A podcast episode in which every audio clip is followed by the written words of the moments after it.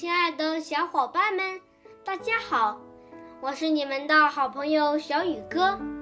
今天我给你们朗诵的古诗是《送灵掣上人》，唐·刘长卿。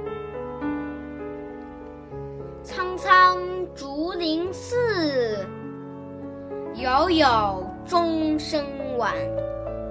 何历代夕阳，青山独归远。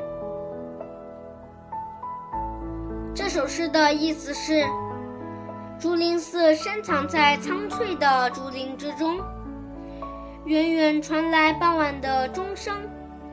灵澈禅师背着斗笠，披着晚霞，独自向着青山深处越走越远。